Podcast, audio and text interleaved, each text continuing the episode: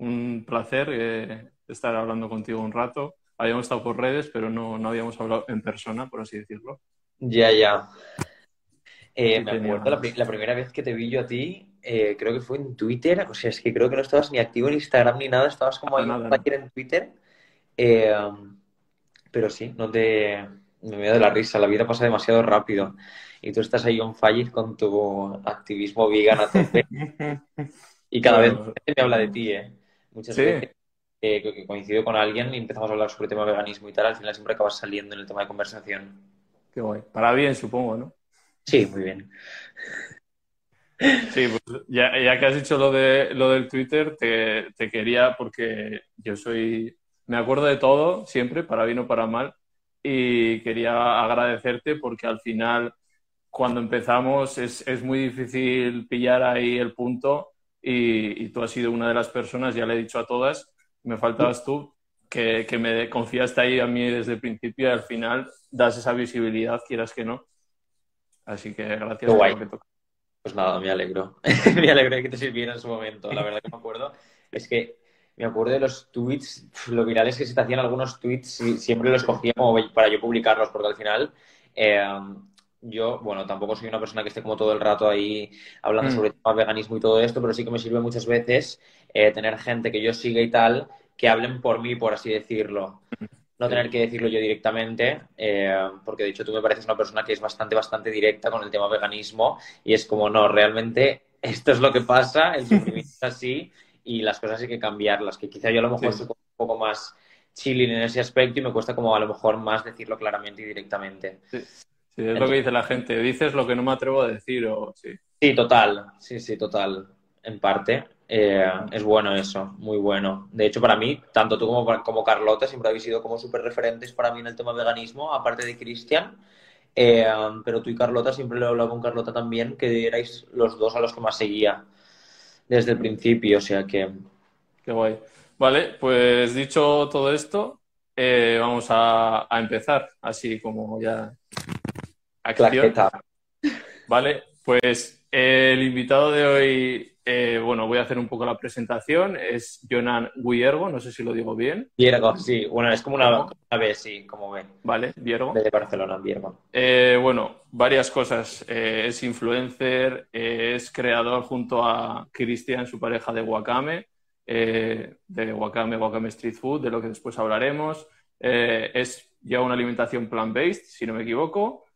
Eh, y bueno, eh, si yo le conocí, él me ha conocido a mí por Twitter, pero yo le conocí a él por, por Pekin Express, que luego igual hablaremos un poquito. ¿En serio? Sí, sí, yo soy súper fan de, de, de ese tipo de aventuras. Yo de la risa. Eh, nunca, nunca me espero como que la gente me vaya a decir que me conoce por Pekín Express, porque entre que hace tantos años de Pekín Express y que tampoco y que es una etapa de mi vida como que la tengo bastante en el olvido, por así decirlo, o sea, tengo como súper buen recuerdo de Pekín Express y todo, pero, pero no sé, me, me sorprende gratamente cuando me dicen que es por Pekín Express. vale, pues una vez esto, vamos a lo primero, como siempre hago la promoción, pues en tu caso está claro que vamos a hablar de Wakame, así que presenta un poco qué es Wakame para la gente que no lo sepa. Vale, pues bueno, eh, para la gente que no sepa lo que es Wakame, eh, Wakame ha ido un poco como lo que viene siendo cambiando un poco según el tiempo y según todo. O sea, Wakame lo creamos hace un año y unos 3, 4 meses eh, con la idea de pues lanzar un poco al mundo de las redes sociales eh, recetas que nosotros queríamos ver en otra gente y las cuales no veíamos. Sí que veíamos recetas veganas, pero no veíamos como esa mezcla de como una mejora visual, un 2.0 de, de todo el tema visual y al final en eso es lo que a lo que se encarga Cristian, que es de darle a todas las recetas un toque pues mucho más minimalista, más perfeccionista, eh, que te entre por los ojos, que al final es lo que queremos un poco con la gente, que realmente eh, tengan una transición al veganismo cómoda y a gusto, en la que no tengan como esa sensación de que les falta comer algo rico, ¿sabes? al final el, concepto del veganismo la gente lo une mucho como al tema de las ensaladas, lo verde, súper lechuga, saco, y realmente no, el veganismo es una forma súper guay de comer, de descubrir nuevos alimentos y a mí me ha descubierto un mundo enorme. O sea, yo antes no, no consumía casi nada de verduras y el mayor problema era porque no sabía cómo cocinar esas verduras. Si realmente te dan tips, te dan pautas para cocinarte esos platos de una manera mucho más rica, eh, pues al final se te hace muchísimo más fácil y, es lo que me pasó a mí y lo que me le pasó a Cristian también. Entonces, eh, Wakame es una cuenta de recetas y a día de hoy eh, otra cuenta con la que nos abrimos camino en el tema de la hostelería y, em, y con lo cual queremos facilitar también, pues eso, eh, de una manera física que la gente pruebe nuestros platos, ir cambiándolos a medida que pasa el tiempo y, ir mejorándolos y, eso, y que la gente viva una experiencia dentro de la dieta plant-based o vida vegana, por así decirlo, para que sea mucho más fácil. Ok, entonces sería como dar la facilidad, ¿no? Y a través de imágenes guays, sí. Sí, o sea, yo creo que es un poco lo que, ya te digo, al final nosotros quisimos crear algo que, que yo, por ejemplo, echaba, echaba, mucho en falta cuando yo empecé a hacer la transición al, al veganismo. Eh, y era eso, pues eh, si a mí a día de hoy me hubieran puesto un guacamole enfrente o muchos restaurantes en Barcelona que conocí cuando yo estaba en Barcelona, que era justo cuando estaba dando como el cambio en la alimentación, eh, pues habría sido muchísimo más fácil si hubiera ha habido muchísima más eh, oferta, pero claro, tampoco había mucha más demanda, o sea, la, cosa va cambiando mm. mucho, pero claro, cada día hay más demanda, que eso es lo más guay. Sí. Vale, y entonces ahora habéis abierto el negocio de Wakame Street Food. Y ahora estamos con Wakame Street Food en Valencia desde hace mes y medio y, eh, y la verdad que muy, muy, muy, muy, muy contentos porque la verdad que está funcionando súper bien.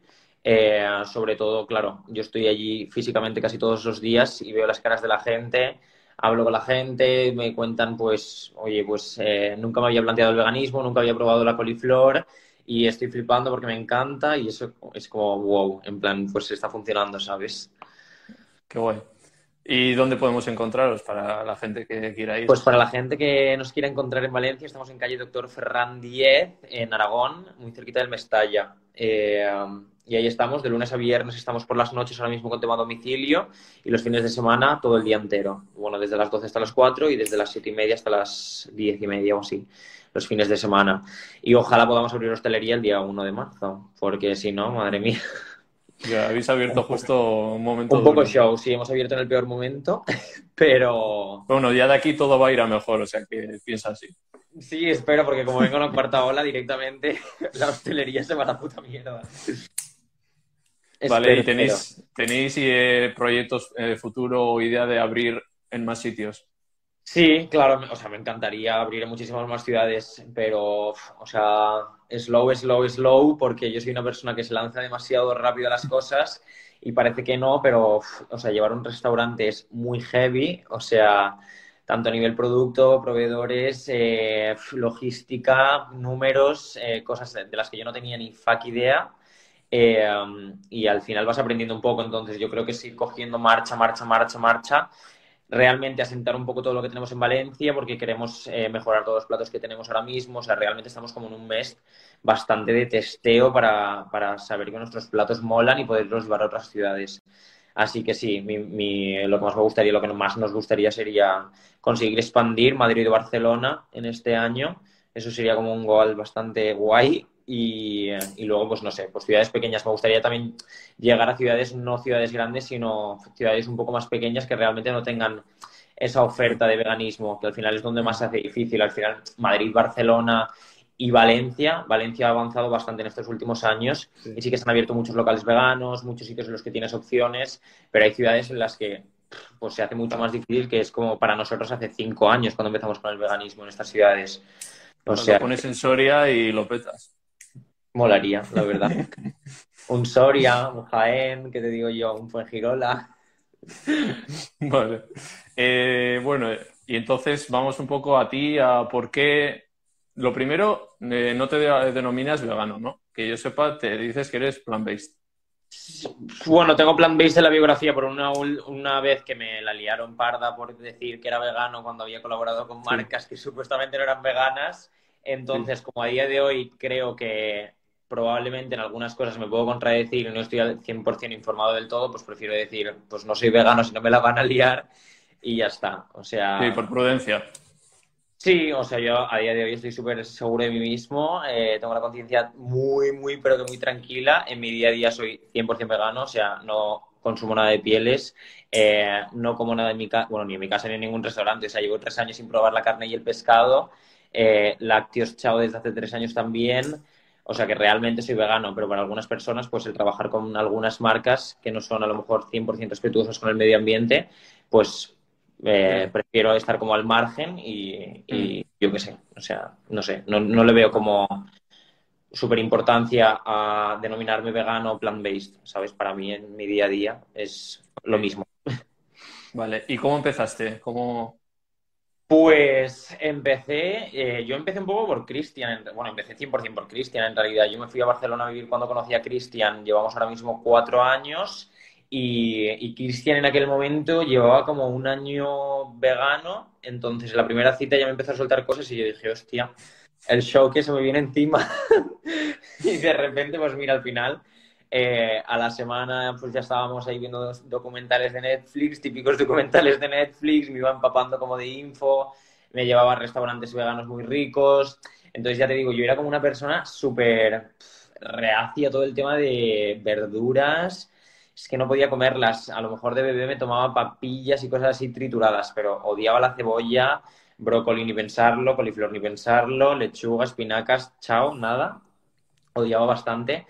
Y, de una cosa a otra, pues la verdad que llegó un momento en el que dije, o sea, realmente no me es necesario comerlos. O sea, en mi día a día no me... O sea, no he hecho en falta comer un filete de carne, no era una persona que tampoco que lo comiera de normal en mi casa con mis padres o sea, no sé, era, era bastante fácil para mí. En el caso de Cristian, por ejemplo, eh, toda su familia, bueno, toda su familia no, pero su familia es, su hermano es cazador, eh, se dedican a la ganadería, eh, que así a priori es como que te choca muchísimo más que a lo mejor lo que es mi situación, porque mi situación era mucho más, pues no sé, no lo tenía empapado desde pequeño el comer tanto animal en mi casa, pero en cambio Cristian era lo típico de ciervos, jabalís, o sea, de todo.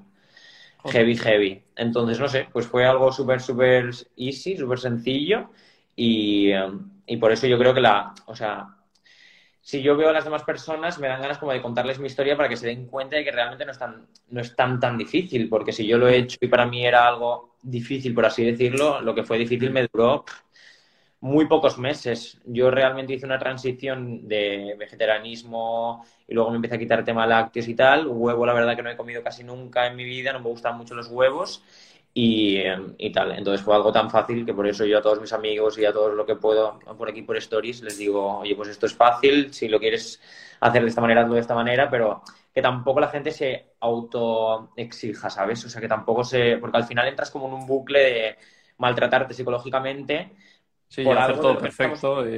Por algo de lo que no estamos acostumbrados desde pequeños, ¿sabes? Al final dar ese cambio, esa transición, para algunos es un día, una noche, pero para otras personas puede ser un año, dos años. Evidentemente, cuanto más se, mm, se acelere ese proceso, pues muchísimo mejor, tanto para los animales como para el planeta, como para la salud. Y en primer lugar, para mí, es eh, la salud. Bueno, en primer lugar, sí, estarían todos como en el mismo nivel, pero realmente lo que yo digo siempre es, a nivel salud, no te viene nada bien estar comiendo esos animales, porque yo creo que es la manera como más fácil de enganchar o acojonar, por así decir, a la gente, porque es lo que más miedo le da. La gente al final sí que es verdad que es súper especista, porque nos hemos educado así, nos hemos criado así desde pequeños. Eh, pero si se lo dices a la gente con el tema salud y tal, yo con mis padres, por ejemplo, mis padres están súper on fire con la reducción de carne. De hecho, han quitado mogollón de, carne de animales de sus platos, o sea, no comen casi nada a día de hoy. Mi hermana pequeña con 11 años, que de hecho que la, estoy viendo por aquí con el directo comentando, eh, también un día se ve que vio un TikTok o algo en el que veía como el proceso en el que mataban a una cabra o algo y ya le empezó a preguntar a mi madre que si eso es lo que había estado comiendo toda su vida, no sé qué, o sea, los niños están también dando un cambio heavy en la mentalidad pero niños, padres, de todo. O sea, yo creo que está viendo una evolución bastante, bastante guay. ¿Cómo, ves tú el futuro del veganismo? ¿Cómo lo ves? Pues, a ver, el futuro del veganismo. No sé si en algún momento eh, llegará a un punto en el que se hable más del plant-based o se hable más del veganismo. O sea, creo que muchas marcas están utilizando también, tanto hostelería y todo esto, el plant-based como al final para captar también a la gente, porque para algunas personas dices la palabra veganismo y es como que ya creas un rechazo que flipas. Mm. Entonces, creo que avanzará de esa manera. O sea, creo que, que la gente cada vez lo va a ver más como un, no sé, como un estilo sí, como un estilo de vida al final. Que tengas una reducción de consumo. O sea, yo creo que es mucho más fácil de convencer a, todo, a mucha más gente de que hagan una reducción de consumo que de que de la noche a la mañana directamente, chao, quítate todo, ¿sabes? No sé, esa es como la realidad, ¿sabes? Lo que me gustaría, me encantaría que la gente diera como el cambio, el chip de, oye, de la noche a la mañana, chao, y ya mm. está. Pero cuesta, cuesta la gente. Sí, a ver, está guay hacer la diferencia porque realmente el veganismo es un movimiento por los derechos de los animales y luego está claro que hay gente que va a entrar porque le interesa lo que has dicho tú de salud, hay gente que le va a entrar por, por medio ambiente. Yo conozco mucha gente que ha entrado por ahí cuando yo he concienciado la calle y luego son activistas compañeros míos. Por ese lado, sí, lo que pasa es que eh, siempre yo intento hacer hincapié en, que en, focalizar al final en los derechos de los animales para que no se quede en un estilo de vida, que sea guay, que sea como un, como algo previo, porque dices tú, la gente es muy diferente. La gente, las situaciones y las circunstancias de cada uno son, son muy diferentes. Claro. Entonces, pero bueno, está bien la diferencia que haces tú de decir, mira, esto es plant-based y esto es veganismo, porque el veganismo es mucho más. Claro, yo hay muchas veces que, leo, bueno, no solamente a ti, leo a más gente también en Instagram que habla de todo el tema este y que cada vez que alguien se encasilla como en veganismo sin realmente eh, tener como un estilo de vida 100% vegano en el que respetes al 100% a los animales y que intentes ser 100% respetuoso con el medio ambiente y todo esto, pues intento siempre separar, pero sin quitarle importancia a, que detrás está el veganismo, o sea, que al final es una mejora en tu día a día y, querer mejorar como persona. Eh, pero claro, luego hay mucha gente que dice, hay, estaban muchos temas de conversación en los que les dices, no, pero te estás, estás matando al animal directamente. Y dicen, ya, pero es que el animal me la suda. O sea, que el ser humano por naturaleza también mm. tiene cero, empatía o nos hemos educado con cero empatía en la sociedad en la que estamos. Entonces hay tanta gente que no tiene empatía y que no, está abierto a tenerla ni a educarse, eh, que eso es lo que yo creo que frena un poco todo mm. este, todo este sector, por así decirlo, todo este movimiento. Yo creo que en un futuro lo veo, sí que lo veo optimista y como dices que el veganismo igual puede causar rechazo de primeras, yo creo que nuestro trabajo de los veganos, de activistas, es eh, hacer o darle significado real y para que no se pueda confundir, para que no pueda quitarle peso, como hemos comentado. Y al final tampoco, yo al principio pensaba que todo el mundo tenía que ser vegano, pero luego llegué a la conclusión de que los derechos de, de colectivos no se han conseguido con el 100% de la población, sino con una gran parte muy concienciada. Entonces, en una pequeña parte estamos concienciados con los derechos de los animales, creo que, que sí tiene futuro. Pero bueno, pasito a pasito, sí. Sí, pasito a pasito. O sea, está bien, ¿eh? Como el, equilibrio este, eh, muchas veces lo pienso y digo yo, como a lo mejor que soy yo como muy let it flow y tal, pero luego hay muchos activistas que son como súper cañeros y cuando lo hablo con Cristian muchas veces digo, es que como cañeros a saco y Cristian me dice, ya, pero es que el mismo... Es O sea, tú estás, tú estás cambiando a un grupo de personas y ellos están cambiando a otro grupo de personas, entonces es como hmm. un trabajo en paralelo de, de todos.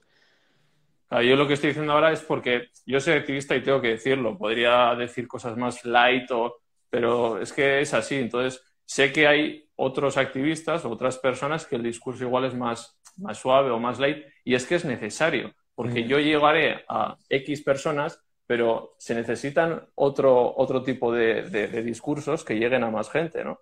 Entonces, yo creo que al final todo suma y que tampoco somos ahí unos radicales simplemente, pues es que para que no se desmadre, ¿sabes? O sea, para decir, a ver, esto es, esto.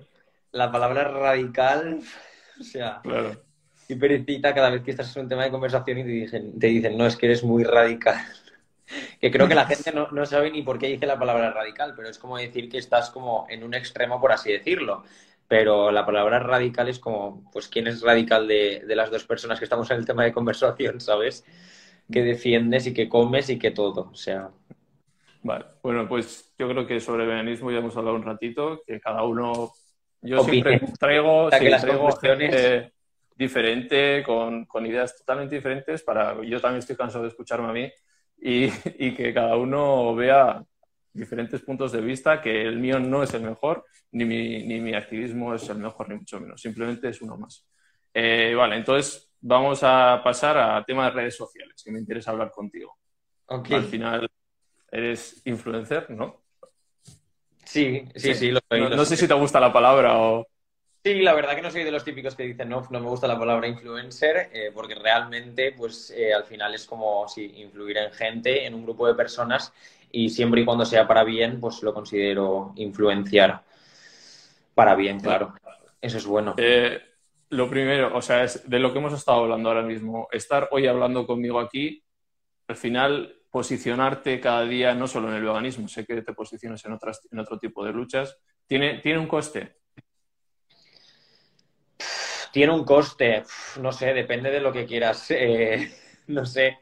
Seguidores, hate, críticas. Sí, o sea, como, como tú dices, en cualquier tipo de luchas todo tiene un coste. O sea, yo sé perfectamente que si hace dos años, o bueno, lo dije, lo dije hace más tiempo cuando salí del armario, te pongo el ejemplo, cuando salí del armario, pues a lo mejor si no hubiera salido a día de hoy tendría muchísimo, tendría más seguidores a lo mejor por ser heterosexual, atraería más personas, eh, a lo mejor les podría dar más morbo. En el momento en el que dije que era homosexual me bajaron muchísimos seguidores, pero ya no solamente en Instagram, en Twitter también me bajaron.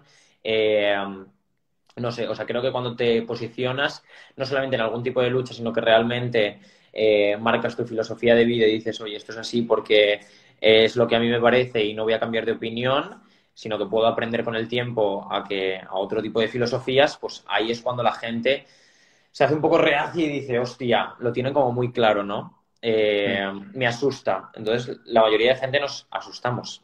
Cuando, cuando alguien dice las cosas claras, nos asustamos porque nos hacen pensar, nos hacen reflexionar y eso es como lo que, oye, todo el mundo está poniendo por aquí Cristian, Cristian, pero no está, que bueno, Cristian está en el comedor, si queréis. Dale saludos de mi parte, por cierto. Y bueno, luego le digo que venga a darte un abrazo virtual. vale, y siguiendo con esto, eh, claro, pues eh, lo que hemos comentado de, que al final tiene un coste y cómo gestionas tú el tema de críticas, haters. Me, me interesa pues mira, si, te digo la verdad, eh, siempre que he sacado algún tema, o sea, siempre que me preguntan por el tema de los haters y tal, mm, es que no suelo tener haters. O sea, sé que es como muy difícil, pero realmente no tengo casi haters. O sea, recibo un comentario negativo cada mucho tiempo y en el momento que los he recibido han sido como, tampoco los considero haters porque es verdad y lo agradezco muchísimo que la gente me me, escribe siempre por mensaje directo de una manera súper respetuosa, como si fuera su colega y tal, y nunca me, han atacado, a no ser que me digan maricón de mierda, muérete, algo así, ¿sabes? O muy típico, pero de todo lo demás, o sea, no. Y, es algo común, o sea, que no es algo común. No, no es algo como el tema de los haters, la verdad. Y cuando los he tenido, que a lo mejor cuando era más pequeño y tal, sí que tenía más haters, pues lo típico de que tenía 16, 17 años, había empezado en redes sociales y tal, y yo aquí en Valencia me, me dedicaba como a tema de relaciones públicas en discotecas y tal, y sí que iba a discotecas y era como el niñato este que lo reventamos en la puerta, no sé qué tenía. Yo iba con mis amigas las gitanas y mis amigas las gitanas se volvían locas a querer matarlos a todos. Pero, pero que va, que va. A día de hoy no tengo haters. Pues, eh, pues, es que cuando te he subido que, iba, que iba a tener la entrevista, no sé quién me ha puesto, eh, te lo iba a mandar y decir, mira, ya están calentando. Me había puesto una persona, sí. Eh, mira, es otro vegano por moda y, que, que tiene las mascotas compradas. Y yo digo, no, lo sé, no lo sé, pero creo que Jonan no es de comprar eh, el perro, pero igual me equivoco, no sé. Y, además él no se denomina vegano, por lo que hemos comentado antes, pero bueno. Sí, pues por eso mismo es como lo que yo te digo, en plan, prefiero no, declararme vegano y ponerme una chapita aquí porque si no la gente se vuelve cucú de la cabeza.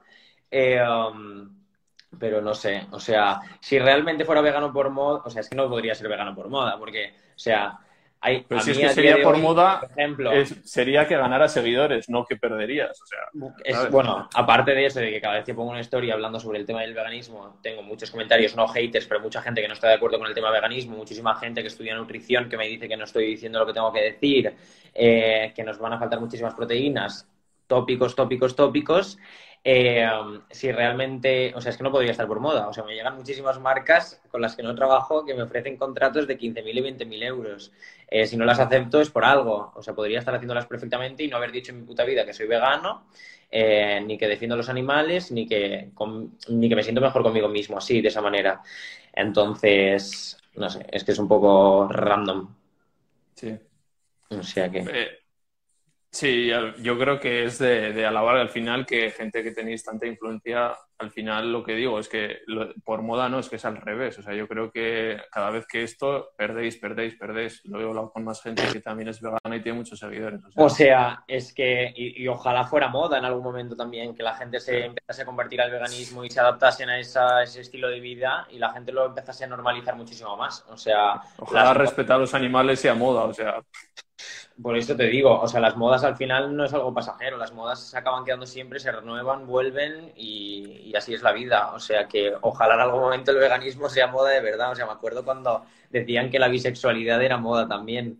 O sea, para la gente, cada vez que haces algo con la que tú te sientes más libre, por lo que te decía antes, de que al final la gente se acojona, porque tú estás muy seguro de ti mismo y a lo mejor los demás no, pues es como que te dicen eso, que es moda. Y y la vida, pues no sé, si, si es moda, que sea moda. Pues a lo mejor yo me hice vegano en su momento por la moda, pero lo agradezco que fuera por una moda, la verdad. Vale, y siguiendo con redes, sin meterte en ningún apuro de nombres ni nada, tú conoces mucha gente influencer. Y, y al final me interesa hablar como el otro lado de todo es muy positivo, muy no sé qué, pero me interesa el lado negativo o, o lo que se aparenta y no es, ¿sabes? Y yo creo que de eso sabes. Eh, Sí, sí, sí. O sea, madre mía, sí, sí, conozco a todo Dios en, Instagram, me da la risa, la verdad, pero porque me llevo muy bien con todo el mundo. O sea, no con todo el mundo, me llevo con mucha gente mm. mal, pero tampoco es que les vaya a acribillar, ¿sabes? En plan, pues hay gente que no trago eh, y punto, pero hay mucha gente a la que trago. Y, um, y no sé, o sea, realmente tampoco creo que haya, bueno, hay mucho falserío en redes, eso sí que lo creo bastante, eh, pero dentro de las redes sociales tampoco hay tanto, tanto, tanto falserío como la gente se piensa. Al final es algo súper natural de tu día a día y, creo que la gente exagera mucho más eh, la vida de los influencers. Y el problema de esto es que la gente tiene sobrevalorada a todo el mundo. O sea, y el tener sobrevalorado a alguien no es bueno ni para las personas que sobrevaloran ni para la propia persona que está sobrevalorada. O sea, no es nada guay ser eh, influ, que te digan cosas guays, es lo máximo. O sea, es muy chulo recibir cosas, pero también hay que estar a la altura de saber recibir comentarios positivos todo el rato. O sea, eh, es una positividad tóxica muchas veces, porque la gente te dice cosas que a lo mejor tú ni te crees ni, ni las vas a acabar pensando realmente. O sea que mm, ese es como mi esto de lo que yo pienso. Y luego de Influx, pues no sé, hay falserío, pero como en todos lados. Y es lo que digo siempre. En el barrio con tu grupo de amigos hay 45.000 falseríos. Pues con los influencers pasa lo mismo. Al final hay grupos de amigos, hay falseríos. Y, cuando a eso le sumas que hay seguidores, que hay likes y que la gente se está volviendo cucú con el TikTok, con el Reels y a ver quién es más conocido y a ver qué... O sea, por suerte no estoy en esa etapa de la vida, la verdad, y espero no estarlo nunca porque creo que viene una juventud, una adolescencia bastante, bastante heavy de TikTokers y de gente que no está ni aconsejada bien eh, y que realmente no saben tener los pies en la tierra. Eh, y eso te crea unas inseguridades que flipas al final. Y por eso hay muchísima gente que realmente eh, necesita ayuda y o no la está teniendo o, eso, o están aconsejados por malas personas y de malas maneras. O sea, que hay influencers que lo pasan mal y que no saben gestionar, ¿no? O sea, me atrevería a decir en realidad que todos los que, todos los que nos dedicamos a redes sociales y tenemos eh, un alto número de seguidores o que tenemos muchos mensajes y todo, creo que todos, en mayor o menor medida, pero partiendo de la base de que toda la humanidad está cucú, los influencers podemos tener un nivel de cucú heavy. Porque al final es que estás expuesto todos los putos días de tu vida. Yo hay días que me levanto por la mañana y, hay veces que me siento culpable por no subir stories. Y digo, pero si es algo súper normal no subir stories, pero como lo tengo integrado tan en mi cabeza desde hace ocho años, eh, pues al final es inevitable no sentirte culpable o que no entre dentro de tu rutina o, o no sé. Entonces yo creo que en mayor o menor medida todos estamos como un poco pillados de la cabeza, la verdad. Bueno, cuando si algún día estamos, ya me dirás nombres o me, soy muy cotilla yo, o sea que. ¿Te consideras tú cucú de la cabeza? Mm, no sé, eso lo tendrán que ver otros si se me ha ido. Yo intento siempre tener los pies y, o sea, tengo muchas ofertas también de marcas y creo que he hecho una o dos en todos los años, en tres años que llevo. Porque intento, ¿sabes? Eh, que sea, que no puedan decir, mira este, no sé qué. O sea, el tengo claro por lo que estoy, yo tengo mi, mi curro y sé que si algún día esto se acaba, yo sigo con mi vida y no, no se me caen los anillos, por así decirlo. O sea, que no. Ya, total. Sí, sí, eso es lo bueno. O sea, al final. Intento al final. Tener eso.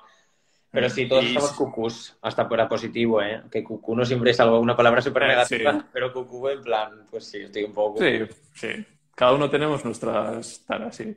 Mm. Eh, vale, y eso, que te he dicho que algún día... Que te diré nombres, ¿no? sí, porque soy muy cotilla, pero no, no me digas... o sea, te mola el salseo, ¿no? Sí, sí, sí. No sé, tengo nombres, yo qué sé. Pero... Nombres. No, no hace falta, que luego te meto en un compromiso. Eh, hay una macro paella ya pendiente en Valencia, o sea que podremos estar ahí porque ya con Jenny, con Cristian, la pasta no gorda. Eh, o sea. Vale, me apetece. Esa paella está una buena paella. Pero bueno, a ver cuándo puedes venir a Valencia, porque madre mía. Ya, sí, sí. Pero bueno, en verano yo creo que sí. Ojalá, ojalá, ojalá. Jenny hace de las mejores paellas valencianas, ha dicho. Sí, ¿no? Eso dicen. Pero... Paella valenciana vegana. Mi madre a lo mejor hace la competencia, porque si pruebas la de mi madre, estás loco. ¿Con qué la hace con Eura también? Sí, la hace con Eura y hay veces que la hace con la marca esta de Next Level Burger, la de Lidl, ah, vale, la que venden en el, en el Lidl, y, con esa lo hace. Y la verdad que están brutales. A ver si la Pues ponemos ahí a tu madre y a Jenny. Competencia. vale. Eh, vamos, eh, último tema, eh, Pekín Express. Ok. soy, o sea, en eso te tengo una envidia, o sea, porque poder viajar... ¿En serio?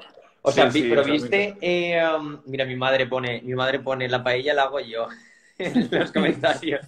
Jenny fuera. Total, se acabó el show. Eh, um, a ver, eh, ¿qué, me estabas diciendo? Ah, lo de Pekín Express, vale, vale. Eh, um, Pekín Express fue un show, pero tú estabas viendo, o sea, ¿viste mi edición? En directo, en directo. de Pekín Express? Sí, sí, sí, sí, porque es que yo al año que viene, el año siguiente me quería apuntar con un amigo y ya cerraron. O sea, no sé si fue el siguiente al tuyo, pero justo y ya nada. Mm, sí, o sea, el mío fue el último que se hizo en España. Ah, vale. Ha seguido haciendo por más países, pero en España se, fue a la mierda por audiencia, básicamente. ¿Sabes si iba a volver o algo? Eh, pues sí quisieron hacer, o sea, recogieron firmas y tal para que volviera aquí en España y, creo que se lo plantearon, pero Pekín Express es un programa que ya ha pasado por tantas cadenas de televisión, o sea, Pekín Express ha pasado por la sexta, por cuatro y por Antena 3 y por tres presentadores distintos. Entonces, ¿Sería con otro nombre o...? Yo creo que sí. O sea, o cambian de nombre y cambian un poco el rollo del juego, eh, o dudo bastante que Pekín Express vuelva a cogerse. Pero bueno, eh, a la, esto estamos de que el internado ha vuelto. O sea que si el internado ha vuelto, ¿por qué no va a volver Pekín Express? Sí, total. Al final yo creo que es que lo compre también otra plataforma. Pekín sí, es que he visto que, que una plataforma, porque suelo mirar cada mes en plan, Pekín Express, a ver si sale algo, y ponía que una plataforma, sí, había comprado eh, como, o que iba a hacer algo parecido a Pekín Express, pero internacional. Era como un esto de España, pero que iba a hacer de, varios, un casting internacional en inglés. Ojalá. Hombre, ya te digo, algo así se podría hacer. Realmente, si, si una plataforma grande como Netflix eh, o algo así compran, el problema es que Pekín Express es de los programas más caros de, de hacer, porque yo recuerdo que éramos 120 personas en, la India y realmente éramos super, 12 concursantes. Pues imagínate la cantidad de personas, furgonetas, cámaras, eh, nosotros llevábamos, bueno, redactores, guionistas, directores, o sea, era una putísima barbaridad, pero una barbaridad. O sea, nosotros cada pareja llevábamos eh, un cámara y un redactor, con los cuales no podías tener ni una palabra, o sea, no podías... Nada, ¿eh? hablar absolutamente nada. Eh, yo de vez en cuando me lo saltaba un poco por el forro de los cojones, la verdad, porque si no era súper aburrimiento y le decía, pero por Dios, habladme, contadme algo que no voy a decir absolutamente nada a nadie. Y de vez en cuando como que conseguíamos hablar con alguno y tal. Pero, pero sí, sí, Pekín Express es un show muy, muy heavy. Y, y, creo que es de esos programas que realmente no se llega a, a conocer al 100% la verdad, porque te lo pueden estar contando en tu puta casa con la cámara transmitiéndolo, pero es que ese programa tendría que ser 24 horas con una puta webcam. es que te dan una hora, pero vosotros estabais 24 horas. O sea. claro, todas esas noches y, todo, o sea, ¿tú cómo lo recuerdas? Guay. Si te digo la verdad, yo era bastante un poco listo, un poco hijo de puta, y, siempre que estábamos por ahí que nos decían, os queda, tenéis tres horas para buscar casas. Eh, claro, podías irte a una chabola, a una casa súper random, o podías irte a un casoplón realmente, porque habían barrios en los que habían ambas cosas, había gente con pasta y gente sin pasta.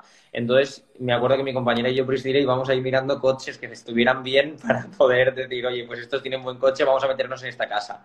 Las primeras noches fueron una putada que flipas, me acuerdo. La primera noche que estuvimos, eh, que fue terrible. O sea, yo tengo mucha, mucho asco a las tarántulas, o sea, no, no, las quiero ahora, no, soy vegana. o sea, pero es Sí, pero bueno, ellas ahí y tú ahí. Pero exacto, cada uno a su rollo.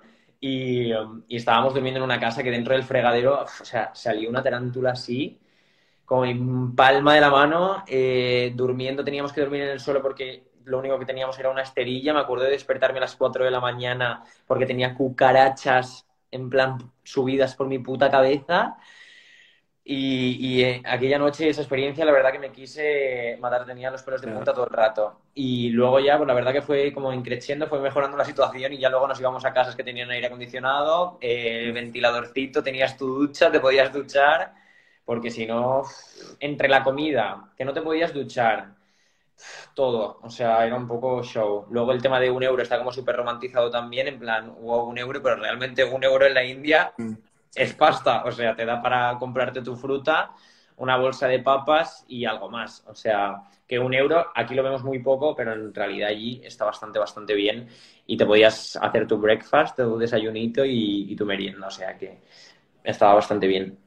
Y luego la competitividad y eso, o sea, había, o sea...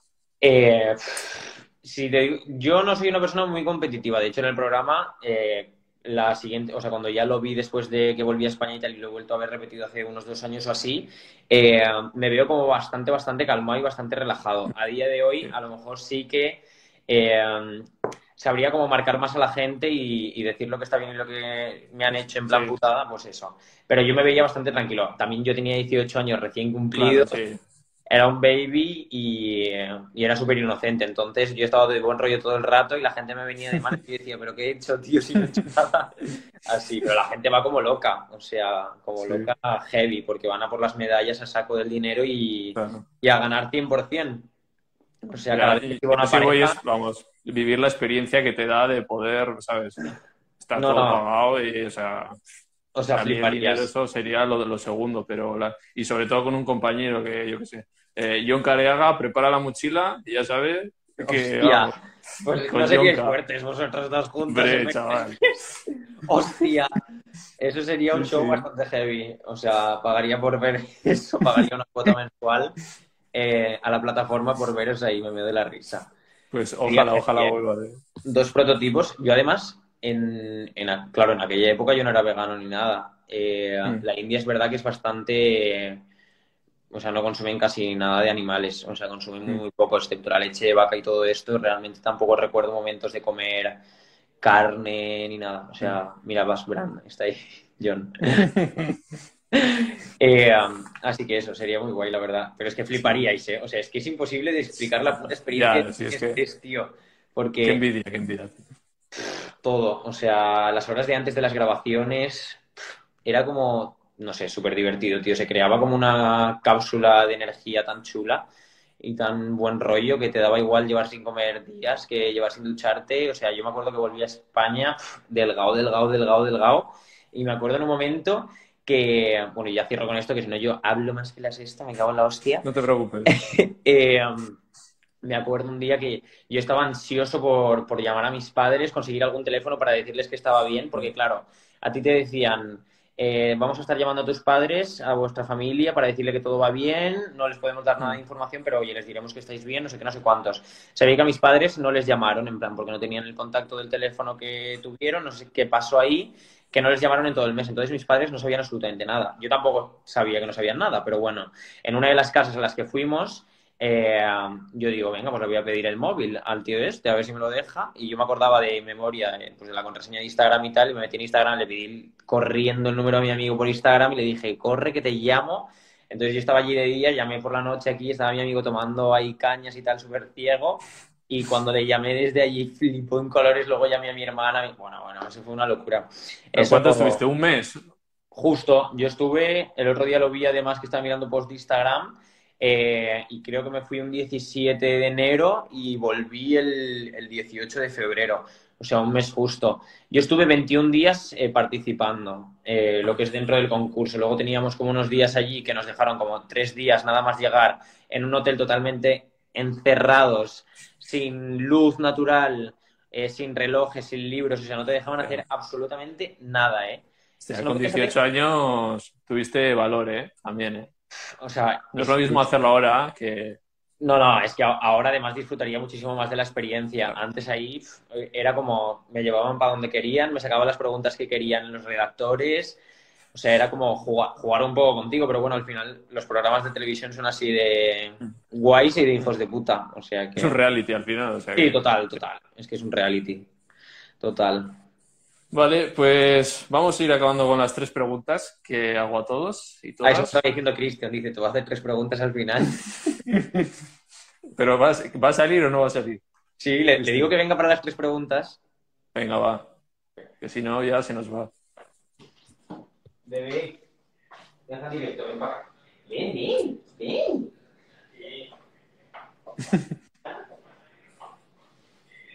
Cristian. Me da la risa porque este- estaba con el directo puesto Ah, en el corredor. Eh, um, bueno, vamos a las tres preguntas, preciosa. Ah, vale. Me siento como en quién quiere ser millonario. ¿Quién quiere ser Hola, vegano? Cristian. Hola. ¿Qué tal? Encantado. Uy, sí, tengo orejas y todo también. Necesita. Me los ojos. Eh, ya hemos hablado un poco de Wakame así. Bueno, le, di- le dije a Jonah porque sé que tú no eres muy de, de salir o no, no te va mucho. Y, pero bueno, lo hemos promocionado a tope y, Sí, es, sí. ¿eh? no. Dice que no, pero luego le, le mola. Luego le... Un poquito. dices que no te gusta, pero que luego en realidad te sientes que estás bien, que no te... Sí, sí. Sí. He, he estado viendo todo el directo, lo tenía ahí puesto. Ah, sí. Ah, vale, vale, vale. Pues nada. Sí, no sí, estaba- os, estaba escuchando. De hecho, me Vale, ha pillado pues tres. cuando, me- cuando ha salido porque iba con retraso el directo y digo, uy, Ah. Mm. Vale, pues vamos con las tres preguntas y bueno, las respondéis los dos, eh, aunque sea diferente. La primera, el plato veggie favorito. Plato veggie favorito. Yo mis canelones trufados, que son lo máximo. ya, yo diría, el primer plato que me ha venido a la mente es eh, macarrones con, con seitán y salsa de nata y pimienta. Sí, también podría entrar en Es que es mi, fa- es mi favorito, yo creo. No os vais al dulce, eh, teniendo ahí esa berlina. Ya, la verdad que no, ¿eh? El otro, No, el yo otro día yo estaba pensando, hostia, tío, tengo, eh, llevaba soñando meses con tener un local físico para ir y coger berlinas todo el rato y... Pero dice Isa, el hummus, me veo de la risa. Isa, Guari, hazte un hummus. Eh, Dice el hummus porque ellos siempre, lo vamos a decir, siempre nos ofrecen hummus cuando vamos a, a su casa. es el típico tentempié de veganas. Sí, pero, Sí. Es que, pero es que nosotros, yo, yo por lo menos lo, lo aborrecí. De tanto comerlo cuando me hice vegano porque me encantaba, me dejó de gustar, no podía comerlo más y ahora lo como muy de vez en cuando. Sí, yo como tú también. Ya, le cogí como, no sé. Y es la, la Sí, uni- yo no es puedo con comer la hummus única comida con la que me ha pasado. Sí. Vale, vamos con la segunda serie favorita. Ahora Jonan me dice el internado que lo ha empezado. ¿Te imaginas? Segunda serie favorita. Ah, no, no, serie favorita. Pues la que serie favorita. chaval. Te- eh, te la- bueno, todos los que estáis Sí, en el directo y tú, Ibai, os la tenéis que ver. Si lo está diciendo ayer a Cristian, o sea, no me enganchaba una serie así desde La Casa de Papel que me las- me- nos las mm, comíamos toda la- temporada en una Sí. noche de golpe. ¿Cómo se llama? Eh, mm, Tribus de Europa. Es nueva en Netflix. Ah, sí, en Netflix, ¿no? La, la empecé a ver, pero igual tenía un poco de sueño y. Buah, pues es brutal, ¿eh? O sea, como, Sí. como llegues al segundo capítulo, o sea, te vas a tragar todas las, o sea, todos los capítulos en una noche. O sea, es que ayer me quedé hasta las 5 de la mañana, o sea, no podía parar. Y eso que tenía Sí. sueño. O sea, Sí, sí, además- los 100, puede ser, ¿no?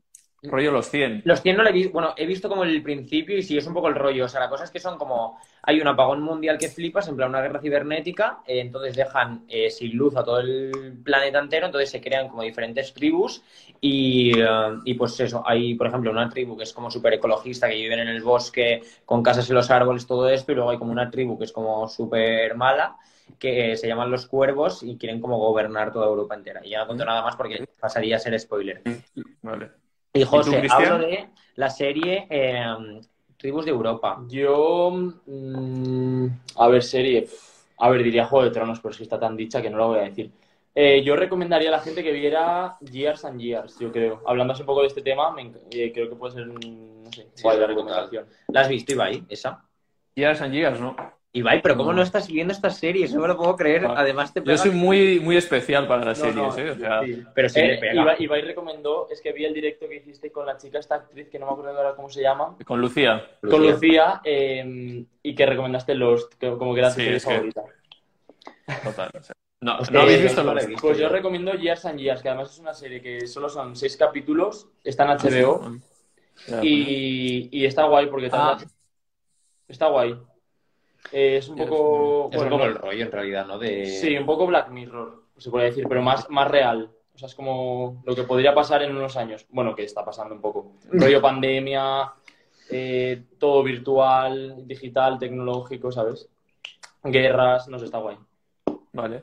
Y la última, que esta es la primera vez que la, la voy a for- reformular porque, claro, la- yo decía, persona que quieres que entreviste, y la gente me decía, Joaquín Fénix, eh, Marga Sol. Y yo, vale, a ver, venga, voy a reformularla. Güey, Persona, amiga, amigo, conocido, conocida, que no sea vegana y que le podría entrevistar.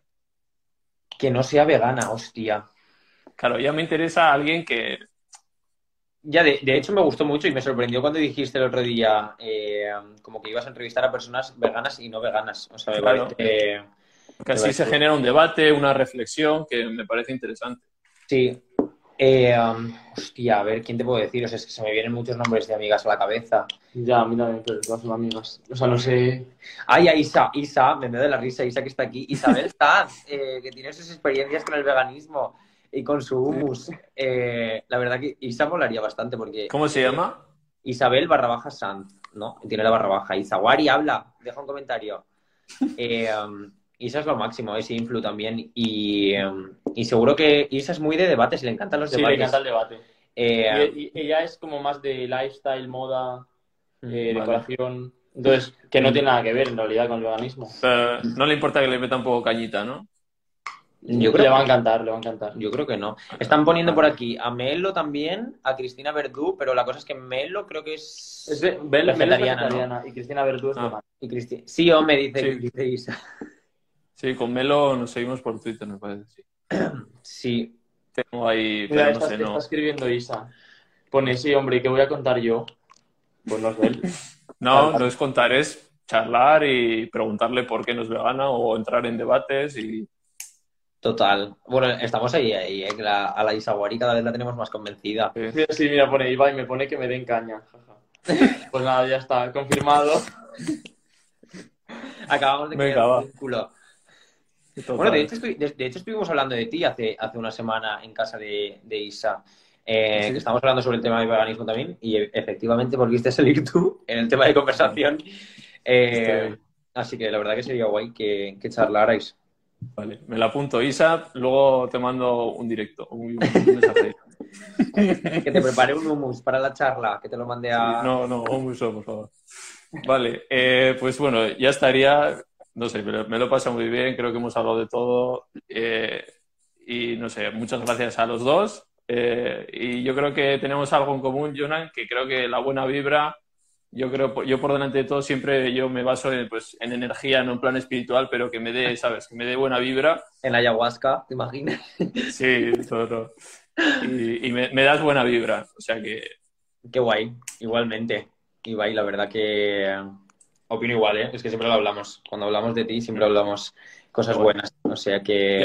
Yo, yo, yo que pensaría, "Buah, estos días, qué tío más duro ahí con toda la caña que mete, pero, Nah, pero es mi va. trabajo, o sea, Que va, sí que soy va, un trozo pan. Es lo que decimos siempre, o sea, al final es como súper importante que hayan como diferentes maneras de comunicar y diferentes maneras de decir las cosas. O sea, en todos los sectores hay maneras de decirlo de una manera más clara, más severa, hay gente que necesita que se lo digan de manera muy clara, como a lo mejor fue el caso de Chris, y a lo mejor a mí pues he ido un poco más transicionando hacia, hacia el veganismo, pasando por el vegetarianismo. O sea que creo que cualqui- desde cualquier punto de vista y cualquier eh, manera de decirlo, creo que la gente es súper receptiva y, y siempre y cuando se diga con respeto y tal, es súper guay. O sea que eh, un súper placer. Ivaisito. Lo mismo digo. Igualmente, pues nos va a dar ya uno, casi una hora, o sea que Te vamos cerrando ya. ¿eh? Qué fort. Sí, sí, sí. O sea, tenemos pendiente, Cristian, bueno, si ya lo has visto, tenemos que hacer una macro paella. La de- paella. Sí, sí, ya, ya lo he escuchado con, con Jenny y con Cristian. Sí, sí. Uf, lo que puede salir de ahí. Total. Risa asegurada. Sí, eso seguro. Eso nunca falta. Good vibes. Pues sí, cuando se pueda te vienes para acá. Que estamos Sí, Bueno, vamos todos para allí. Tampoco. Bueno, bueno, también. Sí, un viaje things. Así salimos. Vale. ¿Has estado a Valencia o no? Esa es mi última pregunta. No, sí, he estado alguna vez, sí, pero no. no, no Bueno, ya tenemos un tour por las cocinas guacames para que pruebes la Mix Berlina.